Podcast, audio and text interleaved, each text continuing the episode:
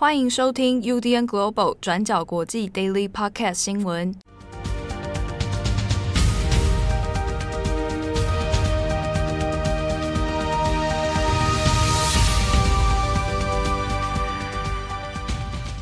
Hello，大家好，欢迎收听 UDN Global 转角国际 Daily Podcast 新闻。我是编辑七号，我是编辑惠仪。今天是二零二二年七月十五号，星期五。好。在节目开始之前，跟大家分享一个小故事，就是呢，我今天早上来上班的时候呢，不小心搭错车，然后不小心搭到蛮远的地方。哎，其实讲起来也没有非常远啊，反正离公司有一段距离啊。然后七号就传了三张他的自拍照过来，在群组里面，就是我迷路的画面，不知道自己人在哪里的画面。而且你会发现，我那个背后的那个背景里面还有汤姆熊的那个。但是从自拍照里面看起来，你的脖子真的异常的长。对，反正早上我迷路了，然后到了一个奇怪的，诶，不是奇怪的地方，好，那不要透露是哪里。那总之呢，因为一下子也赶不回公司，所以就索性在异地办公啊。好险，附近有咖啡厅。好，结果笔电又没电。对呀、啊，弄到一半，笔电没昨天忘记充电了，呃，没电，就赶快又匆匆的回到公司，真是有够热，大中午的时候。好，那今天十五号的 Daily Podcast 新闻，首先我们先来谈一下，在日本首相前首相安倍晋三过世之后，关于怎么样来办他的葬礼啊，那现在有一些明确的方向哦。在昨天十四号傍晚的时候，那现任首相岸田文雄就已经有确认。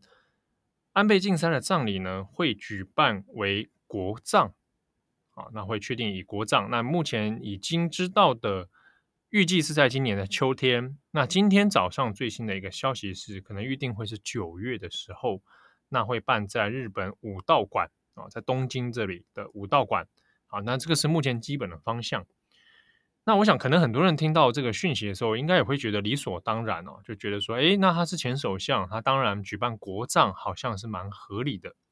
不过，就日本的脉络来看呢，这件事情是算是一个破例哦。原因是因为国葬这件事情呢，本来在日本它是有国葬令，它是有一个法源依据的，从一九二六年开始实行。不过呢，到一九四五年战争结束了。国葬令也跟着废除。那实际上，在战后，除了战后第一任首相吉田茂之外，没有任何一位前首相过世之后是办国葬的。或者我们更精确的讲，在战后除了吉田茂之外，再也没有出现国葬这件事情。那这是相隔了这个半世纪许久哦。那再一次举行国葬，那是。办在这个安倍晋三的丧礼上哦，所以这个事情在日本国内其实有引发了不少的讨论。比如说，第一个它的法源依据啊，那第二是说它到底适不适合办国葬，那以及说社会舆论上面支不支持这件事情哦。那我们先看岸田文雄日本现任政府的说法。那之所以会选择以国葬的形式，那主要还是考量说安倍晋三的重大。攻击啦，好，比如说他是创下历代最长政权记录的一位首相，那也考量说，在他的任内呢，比如说从呃日本东东日本大震灾的这个灾后复兴，那走向这个经济复苏，那他的任内呢，也有很多针对于像是与日美关系之间的深化，好，那区域关系的一些再建立哦，那等等。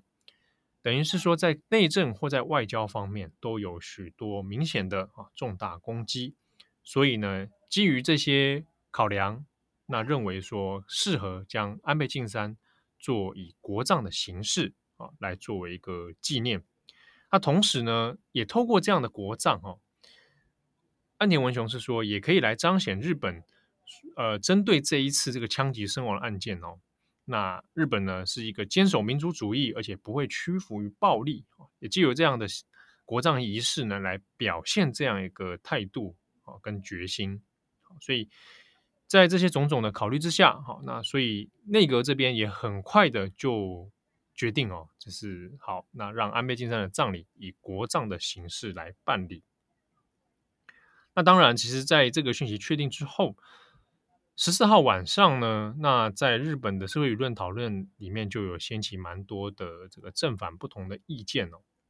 我们先看的是以政治圈的意见来说哈，比如说以自民党为中心，当然其实基本上是支持的哦。那特别是像是安倍派啊，自民党内部安倍派的人马，当然都会认为说这个安倍办国葬哈非常的适合，而且呢也同时也考量到了一件事啊，就是世界各地也有其他各国的政要领袖，其实是对安倍有怀抱很多的追悼纪念啊等等那。如果日本能够在这件事情上面能够举办国葬的话，那当然也能够在安倍死后哦这个存在感部分能够来达到一个宣誓哈，讲宣誓有点奇怪啊，就是有点在凝聚这样的这个意识，所以会认为说那安倍国葬的话，那是很理所当然的。那大家可能会想，会不会在野党都抱持反对意见呢？啊，那这是比较微妙的部分是。大部分日本的在野势力啊，那对于国葬与否，并没有很直接强烈的反对啊。比如说在感情上面会知道啊，日本国民可能会对这样的事情哈是啊觉得可以理解、可以接受，那也没有特别说强烈表示反对。那或者我们讲比较左翼的日本共产党，日本共产党的说法是呢，还其实是要看具体来说，现在这个国葬的仪式内容。举办细节到底是什么样，哦，才能说再进一步表达意见？不然以现阶段来说，他其实日本共产党也没有特别说啊，这个国葬一定不行啊，啊，浪费公帑啊等等。那也比较微妙是说，像是这个所谓修宪四党之一的日本维新会哦，那倒是有提到说啊，这个国葬当然可以理解啊，可是这是不是家属遗族特别希望的？这是他们的愿望吗？他们也期待这样的事情吗？那这个他们打了一个问号。再是说，万一如果因为国葬的事情又引发了很多可能负面的批判，那这样是不是对家属来讲好像有一点情何以堪？哦，那很在意的是国民整体的想法是什么？那之所以会在意国民的想法，当然很直接的就在于说，那这个国葬到底是不是要用人民的税金来举办？那既然叫做国葬了。是国家来负担吗？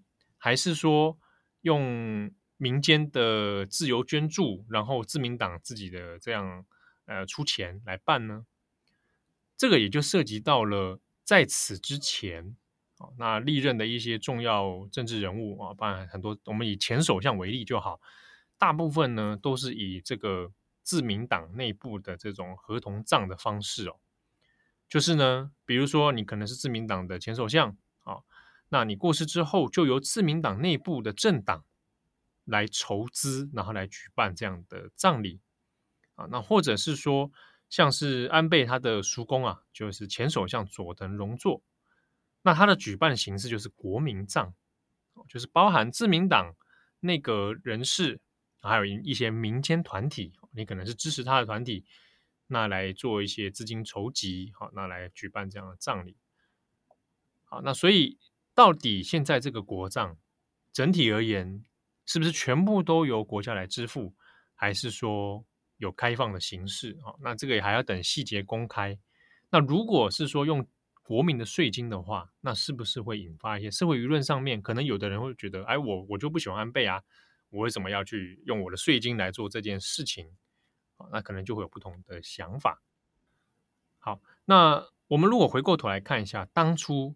战后第一个国葬，那就是一九六七年，当时是吉田茂过世啊。吉田茂是战后的第一位首相哦，那也是考量到他的角色非常特殊，日本战败了，那他作为当时的第一位首相哦，对内又要安定日本国内，对外呢又要跟美国还有国际社会周旋啊，所以考量到他的特殊地位哈，还有的历史角色，所以呢，最后是给他以国葬的形式来举办。那当时花费呢是差不多有超过一千八百万日元，那就是由国家来全部支付。好，但是现在时隔这么久了，到安倍的葬礼要花费多少钱？具体的形式是怎样啊？那怎么样分配这些资金？那这个目前还没有确定。那关于形式的部分，那其实也有很多人在做猜想哦。比如说，这个形式有没有需要？宗教的色彩啊，比如说吉田茂过世的时候，就有特别的去宗教化啊，比如说你不太可能用神道的方式了啊，这个还是会联想到这个军过去大日本帝国。那在安倍的时候需要吗？或者叫怎么样的形式是可以大家接受的哦？那目前这个还要在等待内部的细节讨论。那只是说民间也有些学者也有讨论到说，哎，嗯，情感上可以理解。那官方的说法说，以他的政治攻击、他的外交攻击来说，似乎也还算说得通。好，不过也有人反映是说，从事件发生以来啊。短短的一周就已经确定是国葬，这个似乎是决定。你可以说他决决定的很仓促，或者你也可以说他决定的很利落。哦，那中间呃，到底发生什么事情，其实外界也不是很晓得哦。但是呢，以目前来看，看起来诶也应该基本上朝向这个方向来举办了。好，那这是目前我们已经知道的相关讯息。好，那今天的第二则，我们要来讲一下习近平访问视察新疆的新闻。那这其实是非常罕见的一个行程，是习近平八年多来，也就是这几年，在陆续揭发新疆集中营事件之后，习近平第一次到访新疆。不过这一次的行程呢，释放的消息或者是影片都不多。那我们可以看到，习近平呢是现身在新疆首府乌鲁木齐的政府办公室、博物馆。教室，然后迎接习近平的都是身穿传统服饰的维吾尔族。那为什么这一次的行程会被认为是罕见呢？那可能是有两点的原因。那第一，习近平在七月一号访问香港之后，参与主权移交仪式之后，就神隐了至少十三天。当时候就引起了很多揣测，像是说习近平是不是发生了什么事，是不是确诊了？但其实这也不是习近平第一次消失在公众面前哦。习近平上一次长时间神隐、长时间消失，是介于今年的二月七号到十六号，大概也就是北京冬奥期间。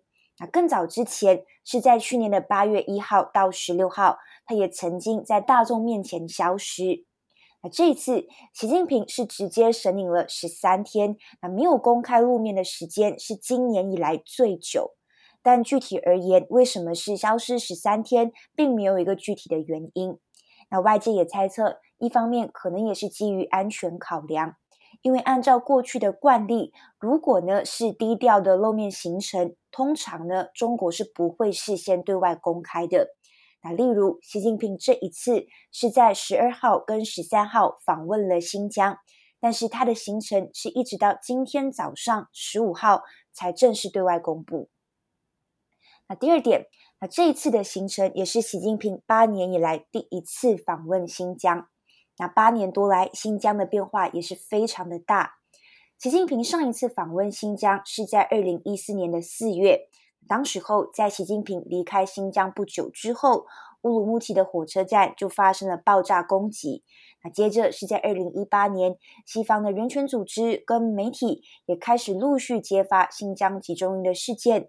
那许多维吾尔族也陆续揭发自己遭受的暴行，所以这也是习近平在这一些事件之后第一次视察新疆。大家可能也会好奇，那为什么习近平会突然访问新疆呢？我们先看中国官方这边的说法，根据新华社，他们就说，习近平呢是为了要了解新疆的人才培养，然后还有疫情防控、经济社会发展。民族团结进步啦，还有加强中华民族共同体的意识等等。但是呢，其实时隔八年是一个非常长的一段时间。那对此，《华盛顿邮报》也有访问了胡达雅尔。那胡达雅尔呢，是住在华盛顿。东突厥斯坦国家觉醒运动的创办人，那他就认为，习近平这几年以来其实一直远离新疆，他的目的是为了在中国中央政府跟新疆地方暴行之间拉开一段距离。但这其实也很难去做判定，因为我们也看到中国官方发言人的一贯说法，其实都是否认新疆存在着集中营、存在着暴行，也认为说这是西方的恶意抹黑。好，最后我们也来看看外媒的报道怎么说。那他们其实都有简短的提到习近平第三任期这件事情。习近平在二零一八年取消了宪法规定的国家主席任期不可以超过两届的一个限制哦，所以在今年的二十大之后，习近平是即将展开他的第三任期，所以这一次的新疆访问可能也有点像是对外展示，习近平的控制广度其实是可以深达新疆的。那另一方面也是为了回应国际这几年来针对新疆的一个批评。好，那这大致上就是新疆的一个访问行程。好，那下一次我们简短的来跟大家爬述一下，就是意大利总理德拉吉哦，那他在昨天七月十四号的时候有宣布辞职，但辞职之后呢就被拒绝了啊，就是不让你辞了。德拉吉呢，他是在十四号跟总统马达雷拉就递交他的辞呈。这个辞职的原因哦，主要还是因为诶内部政党的一些。呃，纠葛哦，比较比较说，比如说五星运动党，五星运动党呢，因为过去一直针对德拉吉政府哦，那比如说一些经济援助计划啊，哦等等，那做了很多的反对跟钳制。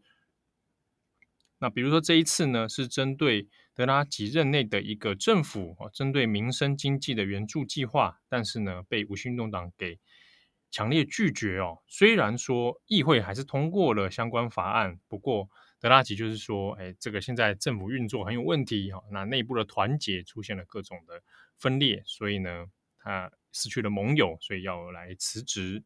当然，这个辞职的动作多多少少也是有一些政治动作存在啊。好，那辞职的被驳回之后呢，那也是考虑到说，如果现在假设真的让他辞职成功，好，那意大利的政府还是会陷入一个混乱的局面哦，所以原则上。还是希望他继续留任。那特别是二零二三年初的时候，现在也还一段时间。但是呢，在那个时间点，他要再举行了国会大选。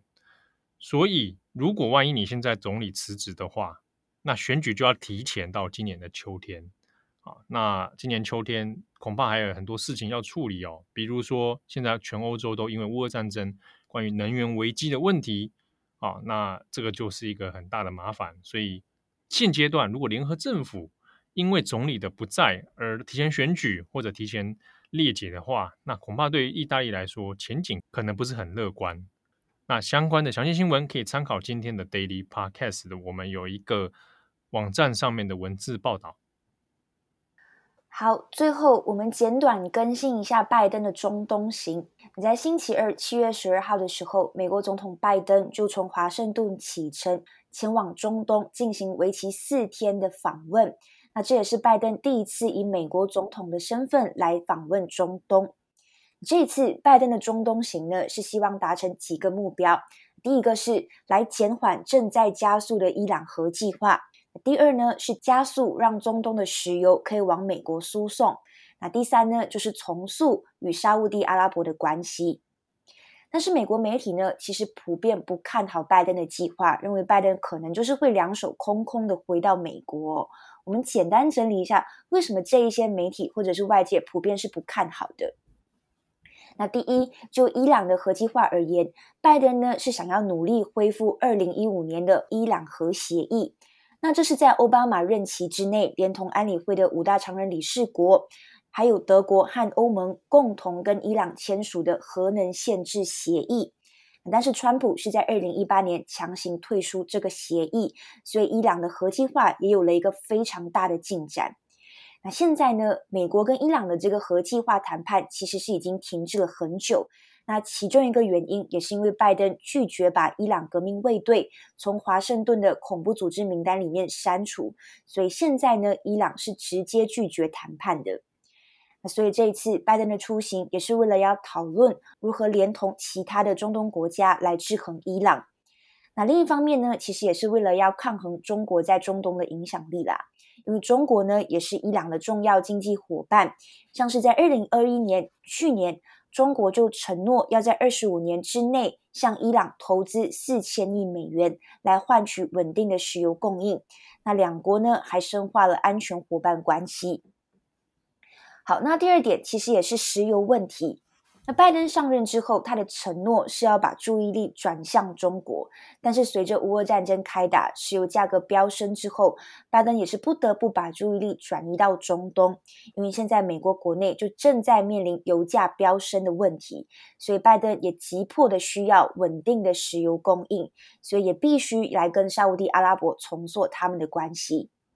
那为什么会用重塑？主要也是因为《华盛顿邮报》记者哈绍吉当初被刺杀之后，拜登其实是比起前任的美国总统们更大胆的把沙乌地阿拉伯称之为是一个被唾弃的国家，所以美国跟沙乌地阿拉伯的关系这几年也是直接降到最低点哦。但是也一样，随着乌俄战争开打，美国非常需要沙乌地阿拉伯。那第一是石油问题，那第二也是沙乌地阿拉伯也是美国武器的主要买家，所以我们可以看到，综合地缘政治啊，还有经济的原因，沙乌地阿拉伯跟美国就在很多的合作上面有非常重要的一个关系，像是我们上面提到的对抗伊朗，再来也是要限制俄罗斯跟中国在中东地区的影响力等等。那只是问题也是，拜登要如何在可以得到稳定的石油供应，同时又不牺牲人权问题的大原则之下，来跟沙乌地阿拉伯恢复关系、达成协议，也是非常难的一件事情。所以这也是为什么外界普遍不看好拜登中东行的原因。那白宫的官员其实也是试图要降低这一次拜登中东行外界的一个期待哦。白宫官员就说，要解决石油能源问题啊，还有跟中东的盟友来正常化这个关系，是需要好几个月，甚至是更长的时间才可以做到的。所以拜登现在也是蜡烛两头烧，一方面是中东行，那另外也是美国国内现在也是一堆问题，像是拜登的支持率非常的低，美国现在也面临通货膨胀，而且马上就要其中选举了。好，那这大概呢就是现在中东行的一些问题。好的，感谢大家的收听。那周末也来到了，希望大家有一个愉快的周末，小心不要迷路了。